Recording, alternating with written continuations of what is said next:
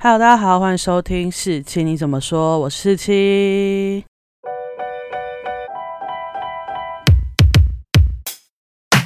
又到了新的一个月啦，不知道大家七月、八月看了什么剧呢？嗯，八月的时候呢，我看了几出剧，但真的不多，因为我沉迷于 S N H forty，也就是一个中国女团，所以一直没有时间去看新的剧。很多我原本排好的剧，后来都没有时间去看。准确来说，我八月好像只有完整的看完我今天要讲的这出剧《你是我的荣耀》，然后把《当男人恋爱时》再重看一遍外，我好像就没有追什么剧。如果大家想听我讲我怎么会突然 喜欢 S N H forty 的话，我再开一集讲这件事情。那如果没有的话呢，我就继续分享我的追剧心得啦。接下来呢，我就大概说一下，我已经 PO 了，就是我预估我九月会看什么剧。首先呢，韩剧有些剧当然是一定要继续看下去的，就像《机智医生的生活》第二季，然后还有郑秀晶的新剧《警察课程》，听说真的很好看，我还没点进去看，就知道。我为了 S N H forty 放弃了多少东西？居然连我最喜欢的郑秀晶的剧我都还没去看。然后再来呢，就是金高银跟朴宝贤他的柔美的细胞小将，他的编剧呢有两个，然后这两个在我心中的评价真的是天壤之别。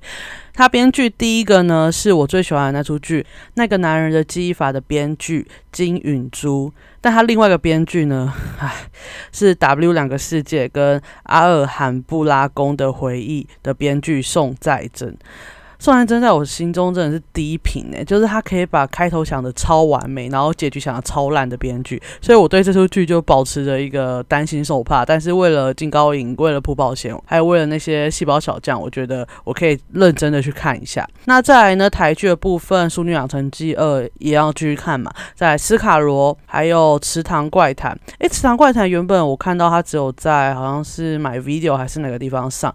然后每周好像一集而已，结果我没想到他要在九月多直接。整集上 Netflix，所以我可以直接一次把它看完，说不定我这出就可以做一下心得。毕竟它是金盏花大影业的第一出影集嘛。那金盏花大影业就是做出《当男人恋爱时》的那个新兴的制片公司，而且这出影集的导演是陈伟豪，就是拍那个《红衣小女孩》的那个导演，所以我基本上还蛮有信心的。那我决定等他上 Netflix，我一次把它看完，说不定我就可以跟大家分享。除了台剧、韩剧之外，其他首先呢就是那。Netflix 八月吧，有一出剧叫《王储的选择》，然后看到超多人在那个推荐我的，所以我就决定这出也在九月把它看完。然后还有一个是我八月真的一直想把它看完的中国电视剧，叫做《我在他乡挺好的》，就是难得现实剧不烂，然后也不会被剪掉，然后也不会很浮夸的一个很写实的剧。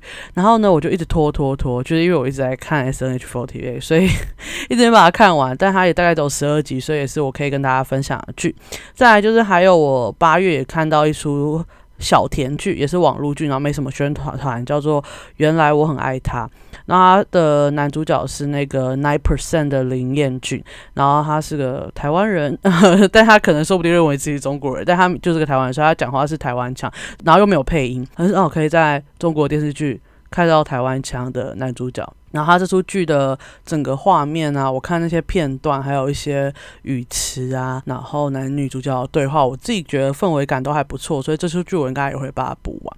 那这就是我九月预估会看的剧。如果你们有什么想推荐我看的剧呢，也可以告诉我，那我也会把它加入我的清单。那我要开始脱离那个 S N H forty A 恢复我正常的追剧人生了。好，刚刚我有说过，我今天其实是要分享《你是我的荣耀》的心得嘛。其实说真的，一开始我根本没有想说我要看这出剧，因为我觉得它就是不知道会不会很浮夸的小甜剧。也不是小甜剧啊，毕竟他找了杨洋跟迪丽热巴来演，你知道杨洋加迪丽热巴是两大顶流，诶，就是超级红的在中国演艺圈，然后他们两个来合作一出剧，然后通常两个顶流要合作一出剧，要不是就是那个剧本特别好，要不就是呃他们想要造成什么样的轰动。但这出剧看内容跟看他的小说，基本上就是一个只能拍成网络剧等级的剧啊！我怎么会找两个顶流来演？然后我就很困惑。然后我想说，说不定它里面会严重浮夸啊，或是又有 bug 什么之类的。然后结果我就觉得还是不要看好，不然大家被伤害。我还是去追求那种成本低的小甜剧就好，不要看这种大制作，然后也不知道会不会看不下去。可是没想到，我就在哔哩哔哩划一划，就看到他们的片段，就觉得靠，也太甜了吧？怎么会？男帅女美这不用讲，但它里面的化学作用啊，然后他们的表情，我就觉得哇，也太好看了吧！然后我就没把它忍住，所以我就把它打开来看。那基本上我觉得啦，不会让我很惊艳，可是我真的觉得还有保持在一定的水平，所以就是还蛮推荐大家拿来下饭用。你看了心情会超级好，就觉得哇。这个世界真的是很美好，那个两个人感情也太甜了吧！但就是它不会让你记下太多东西。好，那你是我荣耀算是一个电竞爱情剧。再说电竞是不是大家就会被之前那部超恐怖的电竞剧？我就不提名字，那出真的很烂，大家不要看。我还是讲一下好了，它叫做《你微笑时很美》，是一出很难看的电竞剧。然后它就是把电竞这个比赛这个职业。贬低的很烂，显得很烂，然后很对对不起，就是为了电竞这个名字去看的人，因为它里面就是根本让男主角或是队友啊，很不遵守职业道德或什么之类，所以大家一定要不要看，大家就有点心理阴影。所以看到你是我的荣耀，还是打着电竞的时候，大家还是很紧张。结果。必须说真的，他前面大概十集吧，因为他的故事内容是这样的：迪二八演的女主角呢，叫做乔晶晶，跟杨洋演的男主角叫于途，他们以前是高中同学，然后于途就是一个。胸怀壮志，想要为中国航天付出的一个高中生，然后他其实就不想谈恋爱啊，也不想要跟谁有情感上的纠葛。那乔晶晶从高中的时候就喜欢于途了。那乔晶晶后来呢，成为一个大明星，于途呢也成功在航天的研究所工作，然后。立志为中国航天做很多事情，这也是部分的爱国片。我跟大家讲，等下我还会再讲细一点。然后后来，乔晶晶呢，作为王者荣耀，就是中国一个非常火红的手游的代言人，然后他给自己立的人设就是他王者荣耀打得很好，但他其实一点都不好，所以他就要找人来帮他。然后中间有些曲折之后。找到了他的前爱慕对象，或是就一直都爱慕对象的鱼图来帮他，然后就在两个在练习啊的时练习的途中，当然就是互生情谊嘛。哎，他们练习是真的很认真在练习，就是鱼图会帮他换画战术图啊，然后逼他就是一直练习，就是想办法让他获胜。至少就是不会让人家觉得哦，他们只是在谈恋爱，他们是认真练习加谈恋爱。我觉得很多电视剧都把谈恋爱放得太重了。你要做什么事就做什么事，谈恋爱可以附加，但你不能为了谈恋爱去做那件事情，然后让那件事情变得哦，大家觉得你只是在撩妹啊，或是你只是要看着对方，然后只是要陷入爱情，这样很不 OK。但他们是认真在打王者荣耀，我知道有点。问号，但反正他们就是在打手游，然后最后呢，在呃王者荣耀的活动上面，乔晶晶就成功了赢了，然后把他人设保存完整。然后因为经过这段相处，乔晶晶就觉得我想要再跟于途告白一次，结果哈，于途拒绝了他。那这就是前半段的《你是我荣耀》的故事内容。那大家在这一大段中听到什么？就走王者荣耀跟女男女主角谈恋爱，就这样。但我跟大家讲，那个故事大概就是这样，画面很漂亮，然后男帅女美，然后一直打王者荣耀。我没有看到其他东西，害我一直快走，因为我对手游真的不抱兴趣，我就觉得 OK 好。然后到后来呢，经过。一些误会解释啊，或是什么，他们两个总算在一起了。那这个误会解释大概六集左右吧。就是于途他不跟乔晶晶在一起的原因，不是因为他不喜欢乔晶晶，是他觉得他工作真的太忙了，他会没有时间陪乔晶晶。那干脆就不要答应这样。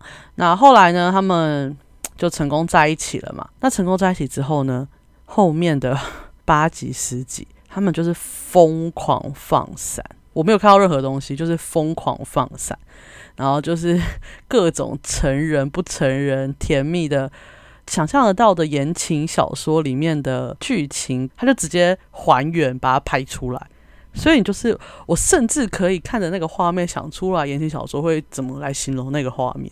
我觉得哦，这到底是 怎样的剧会这样？然后后来我就发现原因了，就是这个剧的编剧呢，其实也是这本小说的作者，所以我觉得这可能是原因，所以它很多画面感都很小说，然后就是剧里很多小段都让我觉得是小说人物的实体化，但我就感觉不到它是喜剧，所以我就会一直出戏这样。可是又没有说不好看，就是还是很甜啊，你还会觉得哇，怎么会那么配？但是你就觉得，嗯，这好像就是小说版《雨图》跟小说版《乔基金》，很多人就说他是呃。小说人物就跃然纸上，然后还原的很好。可是我觉得他就是个小说人物，他我没有感觉到戏剧的那种流动感，而且他时间切的非常碎。就是说，他可能是因为于途做的工作跟乔静做的工作，就是他们不在对方身边的时间比较长，所以他就是会呃突然一下拉到三年后，一下拉到两个礼拜后，一下拉到两个月后这样。那根本就不是什么剧。这就是 小说怎么写，他们就怎么拍啊！我觉得，而且他有时候就是为了要解释这种状况吗？他就是会用一些动画，然后表现一下时光流逝啊。可是就是不是一般剧改编之后要被改掉，或是圆回来的，或者转场的方式，让他可以不要那么尴尬嘛？就我看起来就是他没有要圆回来，他只是拿东西去填补，来解决小说那种。转场尴尬啊，然后时间轴跳很快的问题嘛，但好像剧版就没有解决，它只是照拍而已。这就是我想要讲的第一个我比较不能接受的点。第二个呢，就是除了照小说拍之外，他第二个点就是他很喜欢放慢动作。他开心的时候放慢，不开心的时候放慢，浪漫的时候放慢，不浪漫的时候慢，每个地方都在放慢动作。那请问？到底在干嘛？我害我直接把它调一点五倍速，就他早一放慢，我就给他调一点倍速，或者直接把它拉远，因为我觉得那很没不必要啊！你是干嘛凑时长吗？还是想要干嘛？所以我觉得这个也是我很想吐槽这出剧的点。好啦，丑话讲完了，再还是要称赞一下这出剧啊，迪尔巴演的很好，比我预想的好。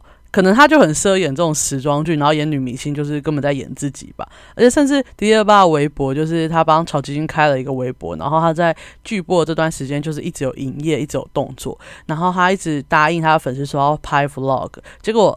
曹晶晶的微博就出现了三个 vlog，然后下面全部人都在吹迪丽热巴回，迪丽热巴你的 vlog 呢？怎么是曹晶晶先发？然后他就是有在营业，然后甚至刚好他们在播的时候有达到中国航天的，好像要把什么什么神七还是什么东西送上太空，所以他还特别在曹晶晶的微博上面呢。放了这个新闻，然后还有说他去百度了什么，就是很符合乔晶晶的人设。我觉得这样的营业非常的好。然后迪二巴在剧里面呢就非常可爱，他还有很多微表情，很多小动作，对于乔晶晶这个人就是有很有加分。那杨洋呢，就是以前看杨洋会觉得他有点。奶奶帅奶帅，然后就是小奶狗的感觉。可这出剧呢，你会看到杨洋的奶开始变比较稳重，然后有一种坚毅的感觉，就是因为他做这份工作就是很孤独。其实就是因为你做了一份不知道会不会成功的工作，然后你身上背负的可能是全中国人还有上层领导。的各种压力，然后他工作时长非常长，常常要去沙漠地方做研究啊，然后试射啊，或做设计。他就是做火箭的设计师，他后来就成为中国最年轻的总设计师。我才来说 总加速师，这是习近平的新名词，但不是，他是火箭的设计师，所以他从头到尾。都要很关注这个火箭，然后他还要去跟什么材料啊，或是发射的部门一起做合作，不是走他设计完就没事。他在里面呢，就是让我看到杨洋的男人味，就是不再像以前那种呃学长的感觉，而是一种男人味，有很稳重的感觉。然后谈恋爱之后呢，就是他开窍之后，就变有点臭皮，但是他。很懂乔晶晶的暗示，就是乔晶晶有些话的潜台词，他都能理解，所以他们超甜，就没有什么误会。就是我看了后面十几集，从来没有感觉他们两个有什么要吵架的感觉，没有。他们就是因为见面时间很少，你看女演员每次拍戏就是消失个四五个月，然后他去演研究也是消失了四五个月，所以他们很长就是不在一起，所以他们在一起的时候就会很甜，然后就会有很多暗示上床的戏份。就很明显，这不是暗示，就是明示啦。哦，暗示上床戏太多，就会让我想到一句话，就是 小时候不是都很喜欢说男主角见到女主角都精虫充脑嘛，就差不多是这种频繁的程度。就好像哇，雨图见到乔晶晶就精虫充脑这样。但这两个也不是死甜那种很腻的那种东西，就他们两个还是会互相吐槽。他们吐槽非常有趣，真的是正常人，不是那种 偶像剧每天都讲一些很恶烂的话，然后明明根本不会在日常中遇到。但是他们两个的对话是比较符合现实状况的。然后如果是情话太多太恶心，他们也会互叫对方那个停止。我觉得这还蛮不错的，不然有些太恶心的话，我真的觉得你是琼瑶吗？现在生活中谁会这样讲话？但这出剧不会有让你有这种感觉。然后剧情当中呢，有几个点我还是想要吐槽一下，就是太太小说了吧。第一个就是乔晶晶也喜欢一个男生喜欢太久，他他就是个大明星，就每天会遇到那么多好的男人、坏的男人，但他就是为了一个余图放弃了很多事情。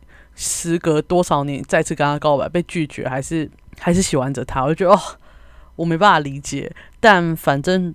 小说都这样写嘛，然后再来就是，你知道于途怎么跟乔晶晶求婚的吗？他就问了一句：“我们什么时候一起去拍证件照？”然后乔晶晶就很爽的答应了。Hello，还哎，人家说不定真的只是要跟你去拍个证件照，明明要去跟你领证哎。那我就觉得哦，这样就这样就是求婚了吗？我真的是很问号。而且要不是好了，因为于于途帅嘛，因为杨洋帅，所以这样就可以接受嘛。那这样。我我没办法接受诶。然后再来就是乔金想要参加他们中国航天研究所的集体婚礼，他说这样就可以不用应酬，不用社交，他就觉得很棒。可是他们想过，他参加集体婚礼，他会给中国航天带来多大的麻烦？就是哦，他可以不用社交，他很好。可是超多那个记者想要拍他，然后想要取得第一手消息。但这个有个好处，因为中国航天社好像是中国的国安单位，因为它是一个极度机密的地方，所以记者基本上都没办法取得任何的照片。就算他有在外面偷拍，他都会被发现，然后呢就会马上删掉。因为它中间有一段，就是有人就拍到乔晶晶的男朋友，然后就是发现哎是中国航天的，然后他就是跟在。于途跟乔金的车后面拍，结果就被当成间谍抓起来审问，然后还要于途跟乔晶晶的经纪人去证明他们不是间谍，他们才能走。然后他们就非常非常感谢乔晶晶跟乔晶晶的经纪人，然后跟他说：“我不会拍，我不会拍，我真的不会拍，我也不会放任何的消息出去了，不用担心。”然后就 还蛮好笑的。后来这段我觉得他们有没有结婚或者参加什么样的婚礼，他们处理的很模糊，就是他们有一个什么备案，就是如果。呃，被发现之后，而且不是被什么记者发现，是被跟他一起参加集体婚礼的人发现。这有什么不发现？他一脸就乔晶晶的样子啊！你看到迪丽热巴，你不会知道他是迪丽热巴吗？怎么可能？然后他就把。乔晶晶带到那个彩排现场，然后就自己问他说：“你愿不愿意跟我在一起啊？”然后跟他说：“这个彩排现场的星辰大海都是我设计的。”然后他设计就是以北斗七星为出发点，然后慢慢一个一个走。然后那段就是走他们两个，因为那是彩排现场，所以你的婚礼最后根本没有办成，你最后只是在彩排的时候两个人互定终身，就这样吗？诶，我是乔晶晶，我没办法接受，我觉得太扯了。那乔晶晶，你就自己去办一个婚礼，然后想办法不要让那么多记者来就好了，不是吗？我真的不懂哎。好了，反正这段就是我觉得比较没办法理解的。然后那时候于途要去报名集体婚礼的时候，整个研究所都想要问他说啊，你是不是有经济状况？好不然怎么会让乔晶来办集体婚礼？我觉得超好笑。我觉得他们应该知道他们自己的薪水也蛮高的话，怎么可能连哦不能这么说？你看过什么？周杰伦的婚礼啊，林心如的婚礼啊，吴奇隆婚礼，可能就会发现，嗯，真的办不起。但是我觉得参加集体婚礼这件事，我真的是无法理解。然后里面还有一个不合理的点，就是乔金的经纪人超级希望她去交男朋友，然后又很想帮她策划婚礼，就是一个很想要把艺人送结婚送出去的一个经纪人。我真的觉得这很不合理。就算乔晶已经三十几岁。但你看哪个中国的艺人三十几岁是经纪人推他去结婚的？通常都是艺人一意孤行要结婚，经纪人只办送场而已啊。所以这段我也觉得很不合理。好，那做个总结好了。基本上我觉得《你是我的荣耀》呢是出蛮好看的剧。